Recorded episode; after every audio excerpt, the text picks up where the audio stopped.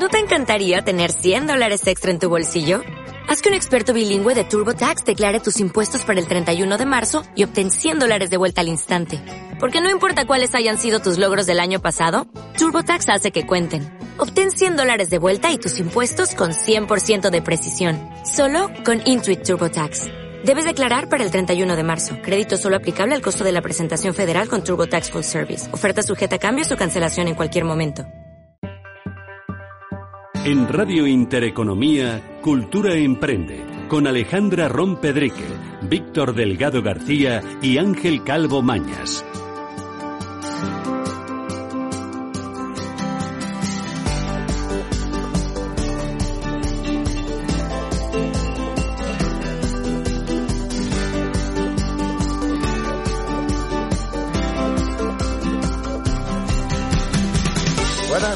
A todos los oyentes de Cultura Emprende, el espacio radiofónico de Intereconomía que da voz a su negocio. Hoy en la sección La Voz de la Microempresa nos acompaña Francisca Molina, CEO de Selecciona Consultoría, con quien hablaremos de responsabilidad social empresarial y sostenibilidad. En la sección Crónicas sobre Emprendimiento estaremos con Paula Urcera, quien nos acercará a las principales conclusiones del primer barómetro del autónomo realizado por TaxDown.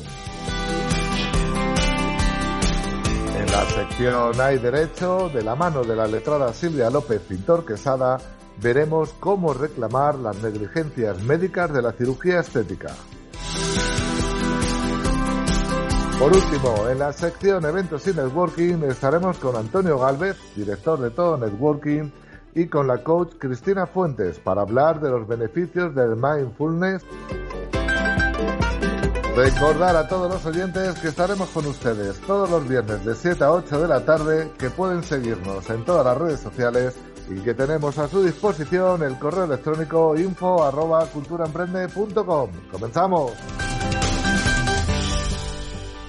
Buenas tardes, Alejandra. Hola, Ángel Calvo, buenas tardes. Buenas tardes, Víctor. ¿Qué tal? ¿Cómo estás, Ángel Calvo? Buenas tardes, Alejandra Rompedrique. ¿Cómo estáis un viernes más y cerquita de Navidad? Pues bueno, yo la verdad bien. Alejandra. Sí, que le decía a Víctor que sí, que ya cerquita de la Navidad y muy contentos por la fiesta. A mí me encanta este mes. Bueno, a mí me encanta, pero mira, he estado leyendo un estudio de, de OCU que nos viene a decir que el menú de Nochevieja hay productos que van a subir hasta el 70%. Oye, vosotros eh, ¿Hacéis siempre el mismo menú todos los años, Alejandra? En mi casa sí, hacemos el mismo menú y no me sorprende porque ya de por sí venimos, venimos notando ese incremento en la compra del día a día, entonces bueno, esperábamos también o esperamos también que el menú iba a estar con una subida importante. Ah, ¿Y tú, Víctor? Bueno, pues oye, aunque efectivamente, como bien dice Alejandra, casi que año tras año hacemos el, el mismo menú, yo creo que, que toca innovar, ¿no? Cada año, eh, como bien comentaba, sube un poquito más y, y por daros cifras, si me permitís, eh, no todo sube. Hay rebajas también en algunos alimentos que, que se cotizan, como las angulas, como las ostras, como el jamón, la pularda, por lo tanto, bueno, pues muy pendientes también, ¿no? Alimentos sencillitos claro, para el claro, día a muy, día, muy en la pendiente- economía familiar. Eso es, eso es. Muy pendientes de esa lista de la compra para Navidad, para también, bueno, pues eh, acceder a esos productos rebajados. Sí, bueno, yo pondré Bueno, una angula para cada uno en el plato. Pero, bueno, bueno, pues pero me no encanta, va- Víctor, que, que sea positivo el mensaje, porque ya terminando la temporada, nada de noticias negativas, todo positivo. Eso es, eso es. Bueno, bueno, pues positivo, positivo, seguro que es la invitada de, de Víctor. Vamos a la voz de la microempresa.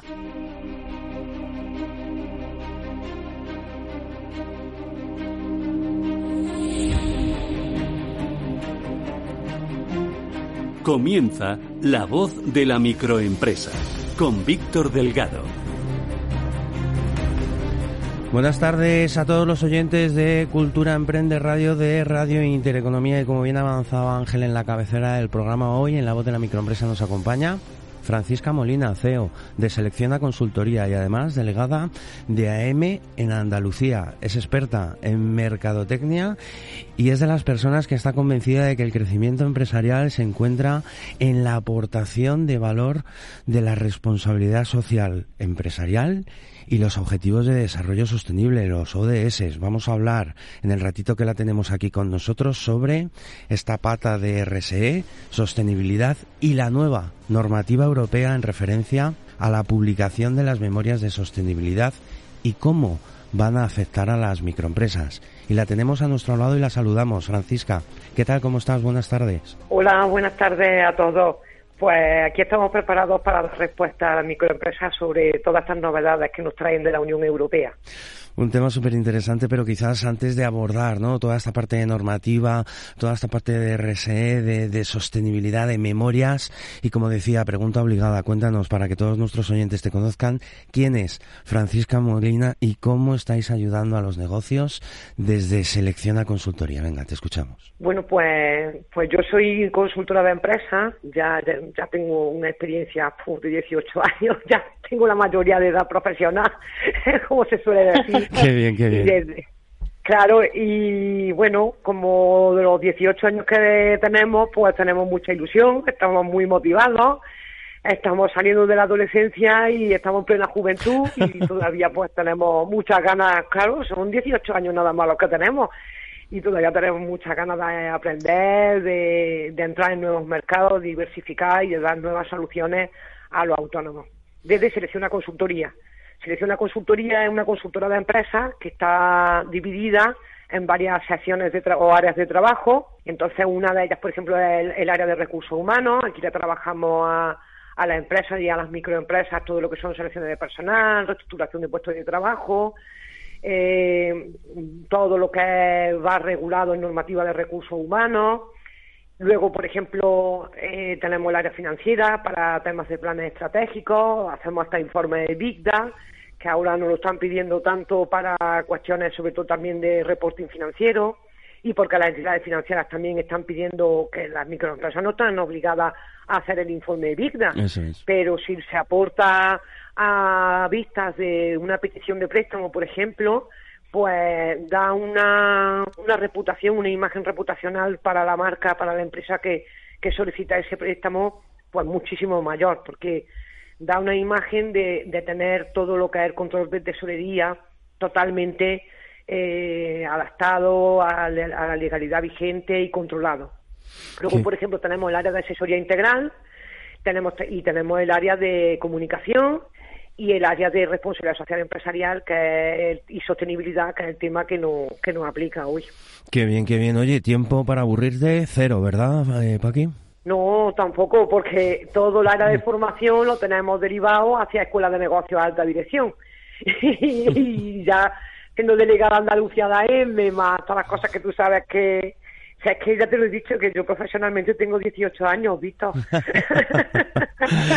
qué bien, qué bien. Oye, pues eh, eh, enhorabuena por esa mayoría de edad, claro que sí, pero hoy lo que nos ocupa es un tema también muy, muy interesante. Eh, sabemos que hay una nueva normativa de la Unión Europea en referencia a esa publicación de las memorias de sostenibilidad que realizan las, las empresas. Queremos conocer desde Cultura Emprende y, por supuesto, todos los oyentes que ahora mismo nos están escuchando, en qué afecta a las microempresas esta normativa europea en torno a la sostenibilidad y a los aspectos ASG ambiental, social y buena gobernanza. Venga. Pues esta normativa europea se ha aprobado ahora en los últimos días de noviembre a través del organismo EFRAG, que el EFRAG es un grupo asesor europeo en temas de información financiera, para que todos nos enteremos de lo que es el EFRAG. Y entonces se ha estado elaborando con diferentes asociaciones eh, está el EFRA, con, por ejemplo, con la Asociación Española de Directivos de Responsabilidad Social Empresarial y Sostenibilidad, que tú sabes que también pertenezco, y han intervenido varios agentes.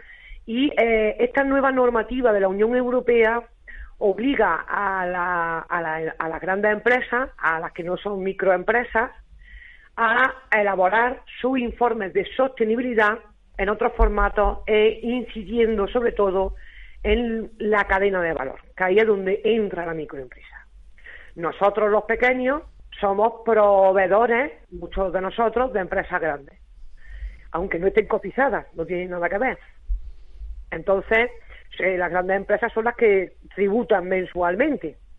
Entonces, en estos informes no financieros hay que detallar todo lo que es la cadena de valor de esa empresa, que somos las microempresas, y, y, y entonces esa cadena de valor tiene que estar cerrada en torno a aspectos ASG, a aspectos ambientales, sociales y de buena gobernanza. Es decir, que las empresas para las que trabajamos, algunos que tengan, por ejemplo, más de 150 empleados y su importe de negocio pues supere, eh, me parece que son los refrescame, Víctor, tú, que sabes dónde está el umbral de la microempresa y la gran empresa. dos millones a la, a la micro, eh, por lo tanto estamos hablando eh, que el resto son 18, 18 millones, ¿puede ser? Exactamente, sí, 18. 18 es lo que manda la normativa de la agencia tributaria. Es decir, que si nosotros, nosotros la estamos trabajando a una empresa que, que factura anualmente o tiene un volumen de negocio de más de 18.000 euros, o sea, perdón, 18 millones de euros, pues nos van a obligar a que tengamos nosotros también nuestros informes de sostenibilidad, a que tengamos implantadas determinadas medidas en aspectos medioambientales, por ejemplo, la medición de la huella de carbono, por poner un ejemplo, en aspectos sociales, pues que haya un, plan de igualdad, aunque sea pequeñito, en aspectos de buena gobernanza, un código ético, un código deontológico donde se pueda adherir nuestra actividad, o sea, todo este tipo de memorias que más es una cuestión desde la microempresa de actitud y de querer que, una actitud, que, una cuestión económica. Sí, sí, ¿Eh? sí. Y además, estas memorias tienen que estar alineadas con los objetivos de desarrollo sostenible, obligatoriamente. Ya, ya, Porque si no, a nuestro cliente no le va a servir absolutamente para nada. Porque la nueva normativa europea obliga a la empresa, aparte de estar en los estándares del Global Reporting, a que todo esté alineado con los objetivos de desarrollo sostenible. Fíjate, ¿no? Lo decías tú anteriormente, qué importante es que estemos, ¿no? Y alineados, ha salido la palabra alineados hacia la responsabilidad social, hacia, los objetivos de desarrollo sostenible, pero lo importante que es que la microempresa pueda estar alineada en esa gestión de la responsabilidad social y de la medición de ese impacto que, tiene. ¿Por qué? Porque es bueno que, la microempresa eh, em, asuma esa responsabilidad en base a la sostenibilidad eh, eh, y qué beneficios le puede reportar, eh, Francisca. Vamos a ver, los beneficios para una microempresa que tiene su código ético, que tiene su plan de igualdad, que tiene un código de buenas prácticas de proveedores, un código de buenas prácticas de clientes y que tiene un pequeño informe sobre aspectos ASC, que no hace falta tampoco, que esto no es complicado, lo que le aporta sobre todo es un nivel reputacional enorme eh, de posicionamiento y de diferenciación en el mercado.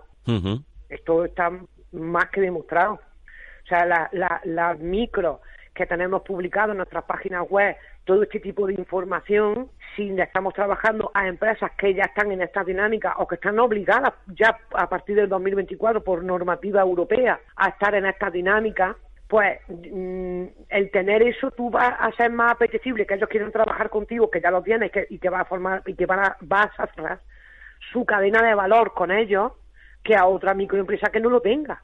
Totalmente, totalmente. Entonces, por ejemplo, nosotros aquí pues tenemos planes de igualdad para empresas que tienen dos o tres empleados, porque además el plan de igualdad en temas de subvenciones para la Unión Europea sea, todo este tema que estamos hablando últimamente de los New Generation y demás, una, una microempresa que tenga un plan de igualdad y vaya a solicitar una subvención, es que automáticamente te dan cinco puntos. Claro. Y suma, y, suma y pues sigue, ¿verdad? Y suma y sigue, que es el objetivo. Claro, y va sumando. Si tienes un código ético, te suman dos puntos. Si tienes además una guía de buenas prácticas en temas de cambio climático, contaminación, y biodiversidad en ecosistemas o economía circular eh, enfocado con objetivos de desarrollo sostenible, ya tiene otros dos puntos.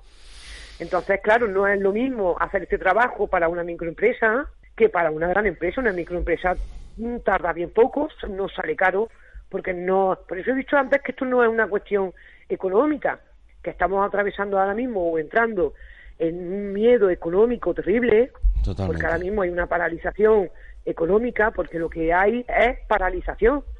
El otro día lo hablábamos tú y yo, Víctor. Sí, es verdad. Esto no es la crisis 2007-2009 que no había dinero. Ahora sí hay dinero. Lo que pasa es que hay miedo en gastarlo, porque no se sabe lo que nos vamos a encontrar.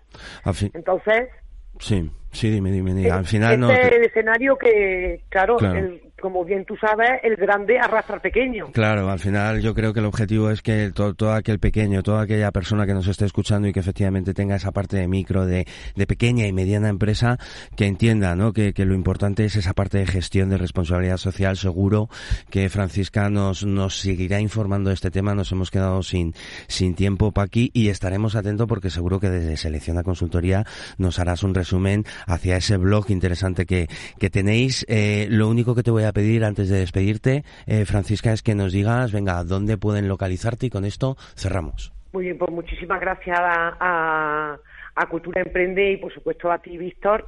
Eh, por esta oportunidad y por mantener informada a la microempresa de, de todo lo que es la actualidad. Bueno, pues encontrar a consultoría es fácil. Nuestra página web es seleccionaconsultoría.com y encontrarme a mí por LinkedIn, por ejemplo, pues Francisca Molina Herrador también es fácil. En Facebook también estamos como Selecciona Consultoría y en Instagram también. O sea que, o en el Google también aparecemos también en muy buenas posiciones. Eso afortunadamente. es. Eso es, y nosotros, claro que sí, dejaremos, como siempre decimos, rastro en todas nuestras redes eh, sociales. Francisca, ha sido un placer tenerte aquí un ratito con, con nosotros. Eh, pasa buen, buen fin de semana. Igualmente para todos vosotros. Dos anuncios y volvemos enseguida. ¿Quieres ser visible? ¿Relacionarte con nuevos empresarios? En AM puedes. Hemos creado un espacio común para que todas las microempresas puedan unir sus intereses y recibir apoyo. Un foro de mutua colaboración fomentando la participación activa en el desarrollo de iniciativas empresariales, consiguiendo el crecimiento y la sostenibilidad de un colectivo en particular, la microempresa. ¿Nos acompañas? AM, Asociación Española Multisectorial de Microempresas teléfonos de contacto 91 530 56 77 y 650 29 15 24. Visita nuestra web asociacionmicroempresas.com. Urban Lab Madrid es un centro de negocios y coworking enfocado a dar servicios a profesionales y empresas que necesiten un espacio donde desarrollar su negocio. Si la actividad profesional de su empresa no requiere de un espacio físico, disponemos de soluciones híbridas, salas de grabación de vídeos, podcast y con todos los servicios que su actividad necesita para apoyar su crecimiento. Contáctenos en el 91 125 42 10 o en urbanlabmadrid.com y disfrute de un mes sin coste de nuestros servicios para que compruebe que no solo somos espacio.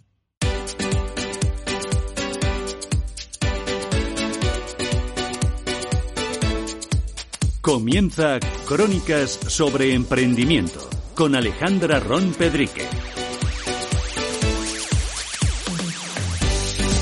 Continuamos con el programa. Recibo hoy en Crónicas sobre Emprendimiento a Pablo Orcera, que es responsable del área fiscal de la empresa Taxtown. Y con ella vamos a hablar de una encuesta que se ha elaborado sobre los autónomos, pero no voy a entrar en ello para que Paula sea la que nos los cuente. Paula, bienvenida al programa. Hola, ¿qué tal? Encantada de estar con vosotros. Para nosotros es un placer tenerte aquí y voy a comenzar por el principio, y eso es preguntándote quién es Pablo Orcera y que nos cuentes de dónde nace Taxtown. Sí, muy bien. Pues mirad, eh, yo soy Paulo Orcera, soy la persona responsable del área fiscal de Taxdown y Taxdown básicamente es una plataforma que nos ayuda a, bueno, en principio nació para ayudarnos a presentar la declaración de la renta. Nos dimos cuenta de que las personas no saben eh, cómo presentar la declaración, no saben las deducciones o los beneficios que pueden aplicarse y se sienten muy perdidos en un trámite que probablemente sea uno de los más importantes que realizamos durante el año, ¿no? Eh, llevamos cuatro años en, en esto, el proyecto ha crecido, la verdad ha tenido bastante buena aceptación y entonces con el objetivo de ampliar el espectro de personas a las que queremos ayudar, ahora hemos empezado a ayudar a los autónomos, no solamente a la hora de presentar su declaración de la renta, sino también en sus obligaciones durante el año, que son muchas y bastante poco sencillas. Ciertamente, de, eso tenemos un poco de experiencia aquí en el programa. Y ya entrando en materia, dime cuáles son las principales conclusiones de ese barómetro que elaboró Taxdown. Sí, mira, la idea es que con la aprobación de de las nuevas cuotas de seguridad social para los autónomos, pues entender un poco cuál era el sentimiento que tenían estas personas sobre los cambios que se realizan en la legislación, ¿no? Hay dos principales conclusiones que nos resultan muy interesantes sacar a la luz, que es en primer lugar, el 81% de estos autónomos considera que estas cuotas no son beneficiosas y además es que la gente no quiere hacerse emprendedora o no quiere hacerse autónoma, cosa que va muy de la mano por la cantidad de obligaciones fiscales a las que tienen que hacer frente y también por el desconocimiento de cómo eh, hacerse cargo de estas obligaciones, ¿no? No me extraña para nada. Tengo a Ángel que tiene mucha experiencia en eso. Ángel, dinos tu opinión y qué le querías preguntar a Paula. Sí, no, que no me extraña que los autónomos no estén contentos con las nuevas nuevas cuotas. ¿Podrías comentarnos un poco más sobre, sobre el tema? Sí, mira, eh, a mí la cosa más relevante que me parece es que yo creo la finalidad, que en sí no es tan negativa, es como intentar equiparar las cotizaciones que pagan los autónomos a, a, quien más gana, más paga, ¿no? O quien más está facturando, que más pague. Lo que pasa es que es curiosa la medida porque es verdad que han bajado a aquellas personas que menos ganan un 20% las cuotas mensuales a la seguridad social pero es que a las que más ganan se lo han subido un 43% y aparte el tramo de esas pequeñas personas que menos ganan es poquísimo. Teníamos una cifra, para que nos hagamos una idea que no nos suene todo a chino, es, oye, una persona que gana 700 euros al mes tiene que pagar solo de cotizaciones a la seguridad social casi 300 euros es una barbaridad. Es, es, muy difícil hacer frente a un negocio con esas cantidades de costes fijos, sobre todo cuando empiezas, ¿no? Que los márgenes son más pequeños, que tienes que probar que el negocio funciona y que tienes que de verdad eh, mantenerte, no lo sé. Totalmente de acuerdo contigo, Víctor. Seguro también tienes tú mucho que aportar antes de preguntarle a Paula. Sí, eso es. Paula, ¿qué tal? ¿Cómo estás? Buenas, buenas tardes. Hola, ¿qué tal? Encantada. Oye, desde ese informe TaxDown, ¿verdad?, que, que habéis elaborado se desprende, y lo decía Alejandra en su intervención, el 81% de los autónomos considera que las nuevas cuotas no son beneficiosas para el sector. ¿Cuáles son las principales dificultades que os estáis encontrando eh, a las que se pueden enfrentar los autónomos en nuestro país? Sí, o sea, en nuestra opinión, pues al final nosotros creemos que tienen demasiado, vaya, nosotros creemos, la conclusión de la encuesta dice, y, la compartimos en realidad, que la mayoría de ellos creen que tienen demasiadas obligaciones fiscales y esto es algo que sale en, en, este tipo de encuestas, ¿no? Y luego hay otra que es pues las malas condiciones de trabajo, pocas ayudas por parte de las instituciones y muchísima burocracia creen que están poco escuchados y además es que nosotros tenemos en, dentro de España un porcentaje muy alto de autónomos en el país, ¿no? Hay más de tres millones de autónomos y se consideran poco escuchados. Por lo tanto, incluso con estas medidas que no encuentren solución, pues sigue siendo un problema. Totalmente de acuerdo y además es parte de lo que venimos escuchando en, en, muchos de los programas donde hablamos del tema de los autónomos. Quería preguntarle, sé que tenéis una herramienta para autónomos, ¿me puedes un poco explicar en qué consiste? Sí, mira, eh, una de estas cosas de parte de, de, los problemas que yo creo que tienen los autónomos es que están desinformados y como las obligaciones son tan altas, al final nadie tiene muy claro lo que tiene que hacer cuando, cuando empieza a prestar el servicio, ¿no? Y como quieres empezar ya y tú de lo que te quieres ocupar es de que tu negocio funcione y no de todas las obligaciones que tienes alrededor de comenzar a desarrollar ese negocio, pues muchas veces se hacen las cosas de forma informal, sin tener en cuenta las obligaciones de inicio de actividad y luego hay muchas veces que se ven sancionados por Hacienda o por la Seguridad Social por no haber tenido en cuenta todas estas cosas antes de empezar a prestar el servicio o de iniciar la actividad, ¿no? ¿Qué intentamos desde Taxdown? Pues romper esto que cuando una persona empiece a ser autónomo, antes de comenzar reciba asesoramiento, que el asesoramiento sea de calidad y que todos los beneficios a los que puede acogerse por empezar a ser autónomo, por realizar la actividad por primera vez, cuente con ellos y tenga acompañamiento para que vaya haciendo todas las cosas bien y encima le salga lo más barato posible, ¿no? Claro que sí. Ángel, ¿tú querías preguntarle otra cosa a Paula? Bueno, básicamente a mí me gustaría saber eh, cuáles son las principales diferencias entre el nuevo servicio de Touchdown y, una gestoría tradicional, ¿no? Eh, la que suelen contratar algunos autónomos. A ver, yo creo que mm, hay un cambio de paradigma en el sector y en el mundo en general creo que todos los modelos de negocio son válidos, pero cada vez las personas queremos tener a disposición más herramientas cuando nosotros las queramos y, y probablemente más eh, online que en persona, ¿no? No tener que acercarse todo el rato a enviar papeles, a hacer cosas en presencia, eh, como que todo vaya de forma online. Entonces, nosotros intentamos hacer eso y tener asistencia constante 24 horas y y de forma online, que no tengas que desplazar a ningún sitio para que te atiendan. Y luego es interesante porque nuestro paquete estándar tiene un coste de solo 30 euros al mes, 29,90, que yo creo que es bastante, bastante competitivo para cómo está el mercado. Y además todas las personas que se registren durante este mes de diciembre tienen tienen en el mes de diciembre de forma gratuita. Entonces, pues bueno, también es un poco de empujón para empezar, ¿no? Oye, todo ese asesoramiento previo e inicial lo vas a tener de forma gratuita si te registras este mes con TaxDown. Oye, Paula, muy interesante todo lo que nos estás contando. Eh, te escuchaba hablar, me decías, nos decías, eh, para todos los oyentes que, que te han estado escuchando, tres millones de autónomos. Entiendo que contempláis al empresario individual, el autónomo y el empresario societario, ¿verdad? Generalmente sociedades limitadas.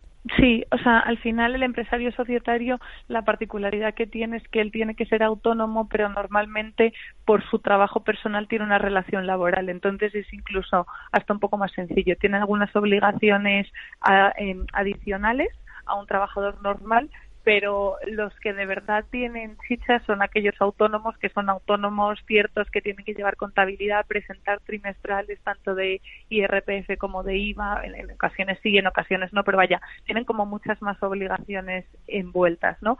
Pero vaya, en cualquier caso sí ayudamos a ambos. Bueno, Paula, ha sido un placer tenerte con nosotros en el programa. Se nos acaba el tiempo. Dinos, por favor, dónde podemos localizarte y dónde podemos localizar a Taxtown. Nosotros también dejaremos rastro en nuestras redes sociales de, de, vuestro contacto. Claro que sí. Mira, es Taxdown, T-A-X-D-O-W-N punto .es y allí tenéis toda la información, estamos a vuestra disposición, todo el equipo de fiscal y el resto de personas de, de TaxDown para ayudarnos en lo que necesitéis, tanto como autónomos como no autónomos. Fenomenal, pues nosotros vamos a dos anuncios y continuamos con el programa. ¿Tienes un local comercial o espacio de oficinas sin rentabilizar? ¿Quieres invertir en un proyecto empresarial sólido en uno de los sectores de mayor proyección para nuevos negocios? En Urban Lab Madrid te ofrecemos un proyecto de franquicia sin riesgo ni grandes inversiones, con una trayectoria de más de siete años en el mercado que nos avala. Para más información ponte en contacto con nosotros en el 91 125 4210 o en urbanlabmadrid.com. ¿Tu empresa plantea un ERTE? ¿Te vas a divorciar o quieres modificar las medidas paterno-filiales que tienes? ¿Tienes alguna incapacidad que te limita al trabajar? En Quesada Abogados somos un equipo de especialistas en derecho civil, de familia y laboral. Llámanos al 91 912 25 59 o envíanos un correo a info arroba quesada-abogados.com y velaremos por tus intereses.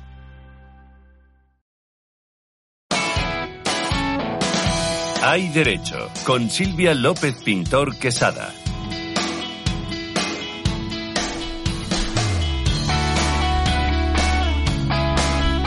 Continuamos en Cultura Emprende Radio Intereconomía. Y como todos los meses, hoy nos acompaña Silvia López Pintor Quesada, CEO de Quesada Abogados. Buenas tardes, Silvia. Hola, ¿qué tal? Muy buenas tardes. Bueno, tengo por aquí a Alejandra y a Víctor que te quieren saludar. Alejandra. Hola Silvia, buenas tardes, bienvenida a tu programa. Alejandra, ¿qué tal? Víctor. Buenas tardes, Silvia. Dice que, qué gracia, ¿eh? dice que tengo aquí a mi lado, Ángel. Estamos tú y yo aquí solos. Es decir, somos mundiales, estáis al lado, hombre, Eso estáis es, al lado. ya no hay distancias cierto- con la tecnología, Víctor, anticuado. Eso es. Claro, claro, claro. Oye, estamos en una sociedad donde la imagen personal cada vez eh, cobra más importancia, ¿no? Donde la medicina estética eh, está ganando fuerza, ¿no? Y lo normal es que estos tratamientos y estas cirugías salgan bien. Pero, pues, claro, podemos encontrarnos con problemas, muchos de ellos a veces graves, ¿eh? algunos también temporales y otros permanentes. Eh, Silvia, ¿tenemos derecho a reclamar si sufrimos, si sufrimos una negligencia médica de estas características? Por supuesto, el paciente va a tener siempre derecho a reclamar cualquier operación eh, de cirugía estética pues poco rigurosa o negligente por parte del médico especialista o por parte de alguien de su equipo, porque puede ser el médico, puede ser el anestesista, intervienen varios profesionales en, en esas operaciones. Eh, hay que tener además en cuenta que en España es verdad que se están realizando muchísimas operaciones y también tratamientos de medicina estética que a lo mejor se realizan de forma ambulatoria, pero que pueden tener también determinadas consecuencias. Eh, se me ocurre, por ejemplo, eh, te aplicas Botox, te toca mal el nervio y se te queda paralizada una parte de, la cara. Entonces, bueno, tiene también su riesgo. Pero bueno, nos vamos a centrar, yo creo, hoy más en el tema de la cirugía estética. Mm. Oye, una cosa que se me ocurre. Eh, porque muchas veces te hacen firmar eh, como alguna cláusula de renuncia o, como que tú eres la única responsable. Daría igual, o sea, se puede reclamar igualmente. Sí, eh, vamos a ver, eso es como en cualquier contrato. Al fin y al cabo es un contrato de arrendamiento de servicios, cuando tú vas principalmente a la sanidad privada a realizarte cualquier operación estética. Entonces, una cláusula de ese tipo es, que ya de por sí es una cláusula nula. Mm. Oye, ese tipo de cirugías, eh, ¿qué finalidad tienen? Pues lo normal es que se pretenda, se pretenda corregir alguna, bueno, alguna deficiencia o mejorar alguna deformidad que se pueda tener. Eh, aunque este último caso pues ya sería más de cirugía reparadora. Eh, lo más importante, desde luego, es saber que estamos eh, ante lo que se llama medicina satisfactiva. Em, es una cirugía que busca la satisfacción del paciente, no un resultado, sino la satisfacción. Y además que no se busca con efectos curativos. Em, esto es importante, pues como os decía antes, pues porque podemos estar ante cirugía plástica, estética o reparadora. Eh, tengo mi compañera Alejandra, que no sé si está pensando en hacerse un retoque o no. Yo sé que no. No le hace falta, no le hace falta. No lo necesita. Ay, tan eh, bello Víctor, por eso es mi favorito. Porque no, no, me hace falta. Eh, ¿Qué querías preguntar? No, pero sí, sí, sí te quería preguntarte justo por lo que te comentaba Ángel, que es bastante habitual. No solamente conocemos temas estéticos tan invasivos, sino algo más simple, no sé, como una micropigmentación de cejas, siempre te hacen renunciar antes de que te hayan puesto la anestesia, antes de que te hayan hecho una prueba, así que me encanta que nos aclares que estos contratos de por sí son nulos y justamente la pregunta del millón, ¿qué pasa cuando esos resultados no son los deseados? Bueno, cuando tienes un resultado, eh, bueno, pues que no es el que tú quieres, eh, hay que evaluar, evidentemente, primero si ha sido por causas de mala praxis médica eh, o, a lo mejor por el mismo paciente o a lo mejor por otro factor externo. me refiero, por ejemplo, si como requisito para una operación hay que dejar de fumar y el paciente no ha hecho caso y por ello ha derivado todo en una mala cicatrización, pues evidentemente no habrá responsabilidad por parte de lo, del equipo médico. Por el contrario, si se determina que el resultado, pues sí se debe a una negligencia de ese, de ese equipo, pues, y, eh, pues es una mala praxis médica y eso sí que es reclamable. Oye, Silvia, háblanos un poco de la importancia de ese consentimiento informado. A ver, este tipo de cirugía eh, se basa, eh, bueno, es voluntaria.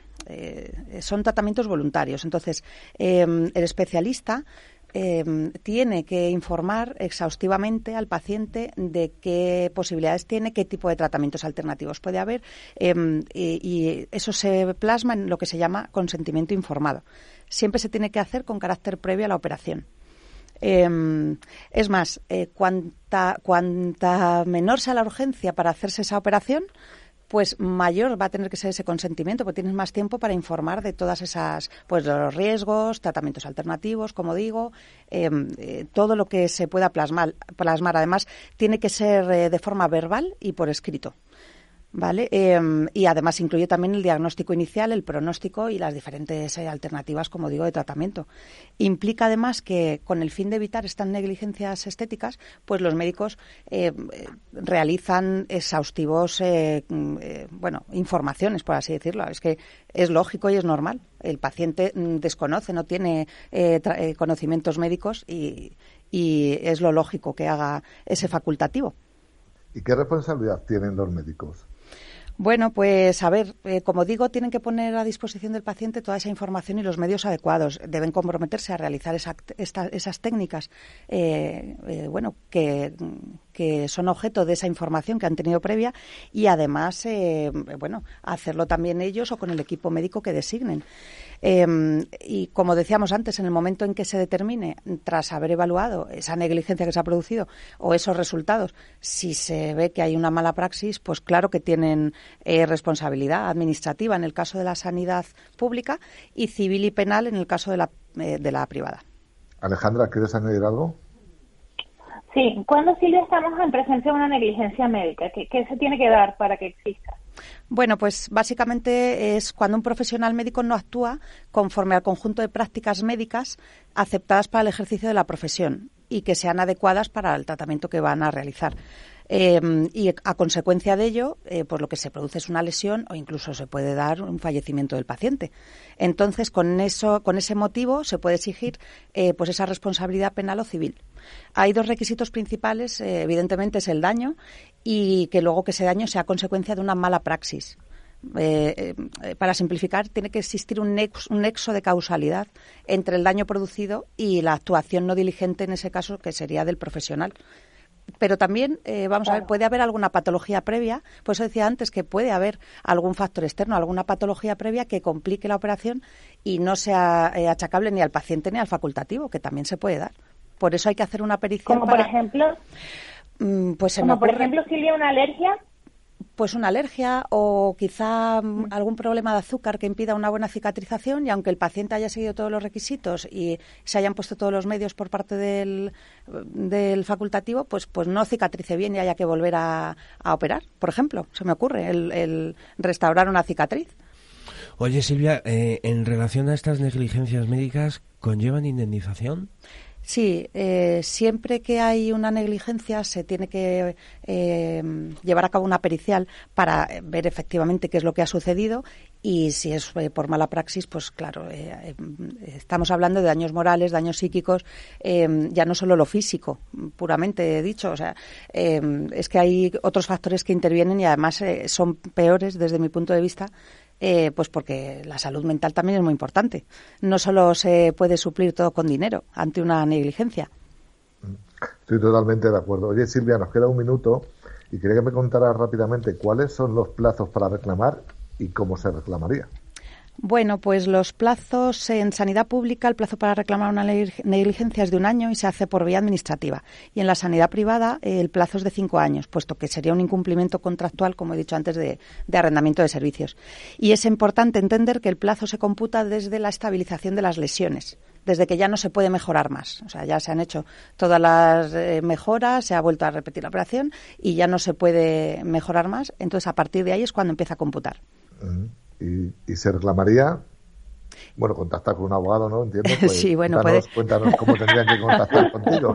bueno, pues eh, nosotros desde el despacho tenemos eh, cierto compromiso con esos temas, estamos muy sensibilizados y nos pueden contactar en nuestras oficinas de Alcalá de Henares, en la calle Francisco Díaz, número 1, piso 1, puerta 2, o en los teléfonos el fijo 91 912 2559 y en el móvil 696 979752. Estaremos encantados de atenderles y les llevaremos de la mano en todo el proceso.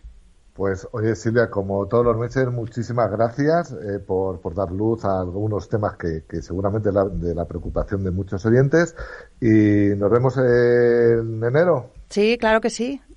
Nuevo año, pues nuevo año. Sí, sí, pues un abrazo muy fuerte, Silvia. Un abrazo y feliz Navidad si no nos vemos. Igualmente, los anuncios. Feliz Navidad, Silvia. ¿Quieres ser visible? ¿Relacionarte con nuevos empresarios? En AM puedes. Hemos creado un espacio común para que todas las microempresas puedan unir sus intereses y recibir apoyo. Un foro de mutua colaboración fomentando la participación activa en el desarrollo de iniciativas empresariales, consiguiendo el crecimiento y la sostenibilidad de un colectivo en particular, la microempresa. ¿Nos acompañas? AM, Asociación Española Multisectorial de Microempresas teléfonos de contacto 91 530 56 77 y 650 29 15 24. Visita nuestra web asociacionmicroempresas.com. ¿Necesitas que te conozcan otros profesionales? ¿Te gustaría que estos profesionales te ayudasen a hacer crecer tu negocio y a la vez crecer con ellos? En Todo Networking te ofrecemos la forma más humana de generar negocio a través del desarrollo personal y profesional. Ven a conocernos sin compromiso. Las dos primeras reuniones son gratuitas. Solicita tu invitación a través de nuestra web todonetworking.es. Te esperamos.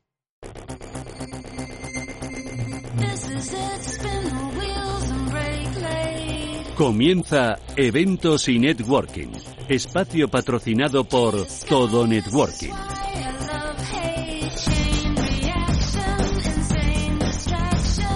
Continuamos en Cultura Emprende Radio Intereconomía y como todos los meses, hoy estamos con Antonio Galvez, director de Todo Networking. Buenas tardes, Antonio.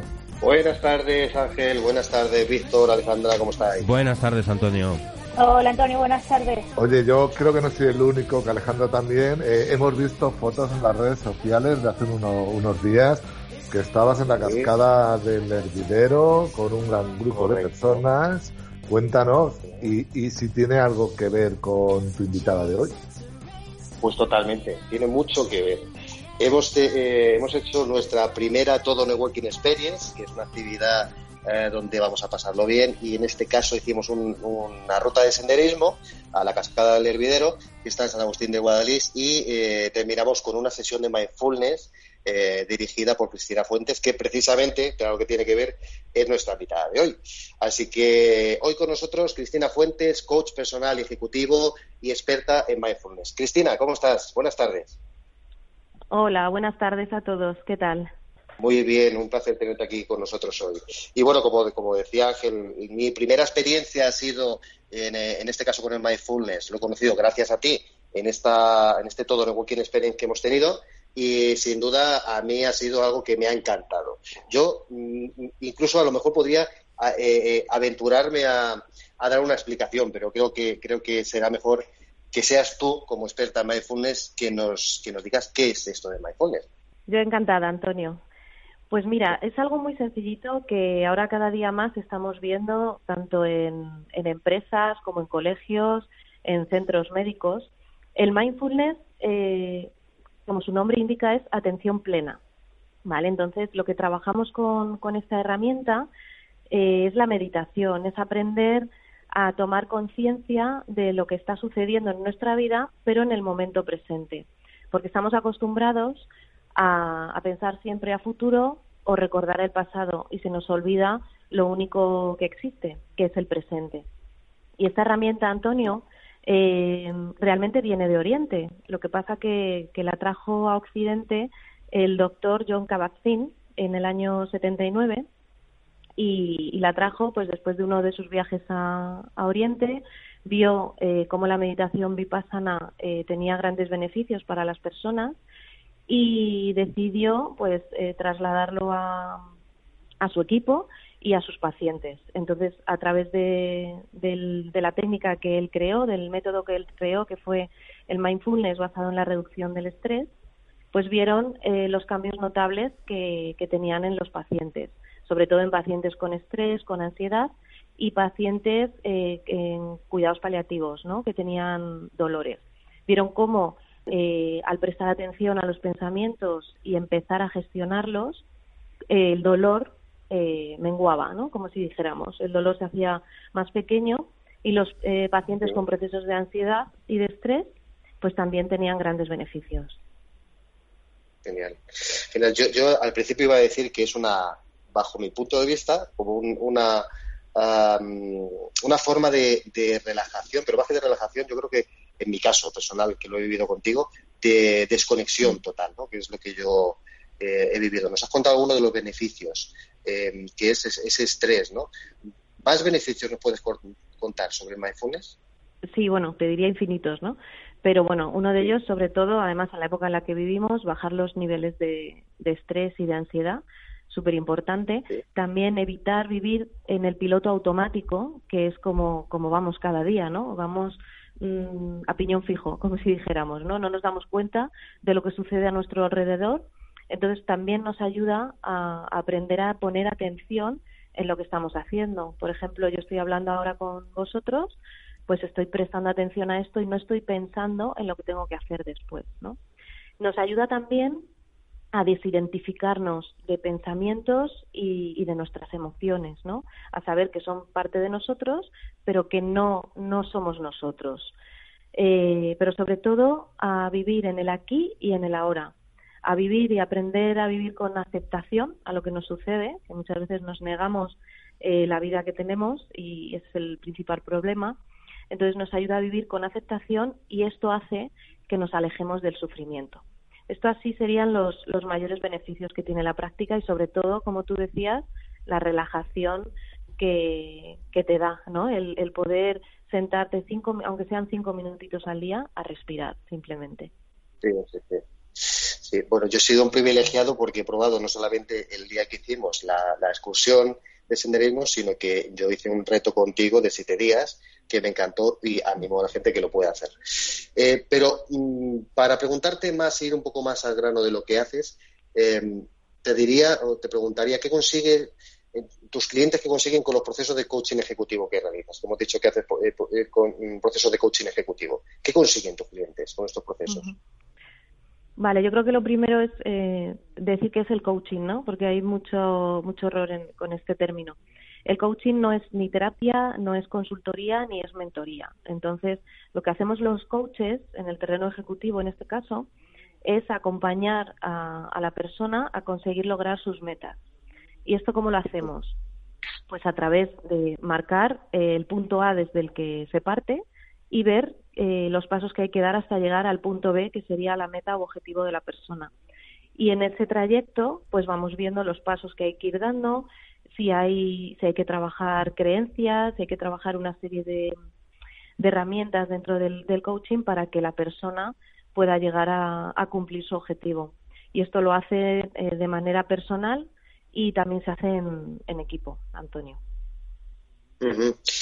muy interesante el mundo del coaching. Yo creo que es, algo que a descubrir por mucha gente porque, porque hay, como dices, se puede confundir el término o no sabe exactamente qué es lo que, qué lo que se hace. Coaching de equipos. Cristina, ¿por qué eh, necesitan las empresas procesos de coaching de equipos?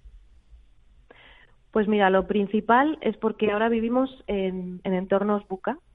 Eh, los entornos buca eh, están en constante movimiento, ¿no? Entonces es importante que la empresa aprenda a gestionar esos movimientos, aprenda a, ver qué necesidades hay en ese momento y poder cumplirlas. Y esto se hace a través del coaching de equipos, porque muchas veces en el equipo pues hay mm, X personas, no 5 o 10 las que sean, pero cada una va como, como haciendo sus cosas y no lo hacen en, en equipo. Entonces es importante que tengan sentimiento de unidad que vean que el equipo es como un sistema familiar, que cada uno tiene su lugar y si no ocupa su lugar hay, hay un quiebre. Entonces se trabaja con el equipo lo primero esto, la alianza, y después las metas, pero las metas en común. Y ver cómo trazar ese camino, igual que se hace de manera individual, pero de forma colectiva. Genial. Y, mm, como última pregunta, Cristina, ¿por qué las empresas cada día solicitan más este tipo de trabajo?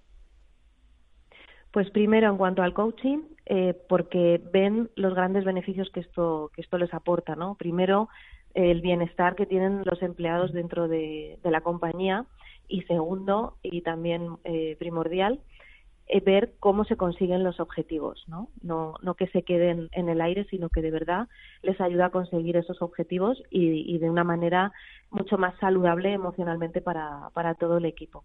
Y en cuanto al mindfulness, que también se trabaja mucho en empresas para reducir los niveles de, estrés y de ansiedad y para mejorar la, productividad también. La concentración, la capacidad que, se tenga a la hora del trabajo. Pues yo recomendaría, Cristina, que la gente, bueno, te pueda conocer. Dinos, dinos si quieres tu eh, Instagram, por LinkedIn o tu página web para que la gente pueda entrar. Recomendaría eh, como algo personal que puedan probar esos retos eh, de, una semana o de tres días de mindfulness contigo, que es algo que se puede hacer muy fácilmente, muy cómodamente por, por WhatsApp. Y dinos tu página, ¿dónde encontrarte, Cristina? Pues mira, me podéis encontrar tanto en Instagram como Cristina Fuentes Coach, también en mi canal de YouTube, que tengo meditaciones también totalmente gratuitas para empezar a, trabajar con mindfulness, y en mi página web, que es www.cristina-mediofuentes.com. En cualquiera de estos medios estoy disponible. Genial, Cristina. Pues muchísimas gracias. Nosotros, como colaboradores que somos y, tú como eh, persona que estás dentro de, todo networking, eh, bueno, pues haremos de vez en cuando alguna sesión de coaching o de mindfulness eh, para beneficio de nuestros, de nuestros asociados. Pues Cristina, muchísimas gracias por tu presencia hoy aquí con nosotros. Y espero que nos veamos gracias a vosotros, Antonio. Muchísimas gracias, Antonio. Un placer. Gracias, eh, Cristina. Ángel, no sé si te quiere decir algo. No, muchísimas gracias. Yo lo tengo que probar, no lo he probado. Y Antonio, te quería preguntar, ¿dónde nos apuntamos a esas experiencias que hace todo Networking? pues eh, nos podéis ver por redes sociales, pero lo más fácil por la página web. La página web, tododenetworking.es, ahí podéis ver las experiencias que hacemos y en redes sociales os iremos diciendo porque vamos a hacer varias experiencias muy divertidas. Pues muchas gracias, Antonio, por atendernos, además que sé que estás de puente y hasta el año que viene. Hasta el año que viene, correcto. Oye, pues pasarlo muy bien, que tengáis muy felices fiestas. Hombre, nos veremos personalmente, pero, pero radiofónicamente hasta enero. Eso es. nos vemos. Pues muchas gracias, Antonio. A vosotros, un abrazo fuerte. Bueno, pues nos vamos. Recordar a todos los oyentes que pueden seguirnos en todas las redes sociales y que el lunes tendrán el podcast de Cultura Emprende Radio en el canal de iVoox. Ya sabéis que tenemos a vuestra disposición el correo electrónico info al que podéis enviar sugerencias, contenidos, preguntas y que estaremos encantados de contestar. Recuerda, emprendedor, el éxito y el fracaso son la consecuencia directa de tu forma de pensar. Gracias por escucharnos y buen puente. Buen fin de semana. Buen fin de semana.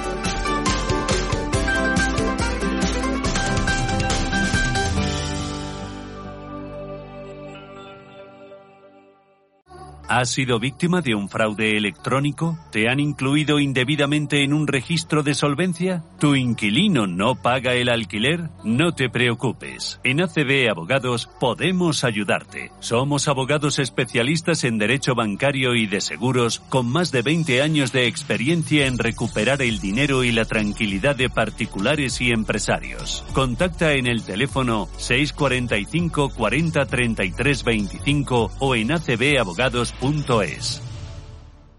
¿Estás pensando montar tu propio curso online y necesitas equipos profesionales? ¿Necesitas una sala para tus talleres o formaciones? ¿Quieres realizar un evento con equipos tecnológicos de última generación? En Urban Lab Madrid disponemos de salas polivalentes con tecnología de última generación y un equipo de trabajo profesional a tu entera disposición. Contáctanos en el 91 125 4210 o en urbanlabmadrid.com.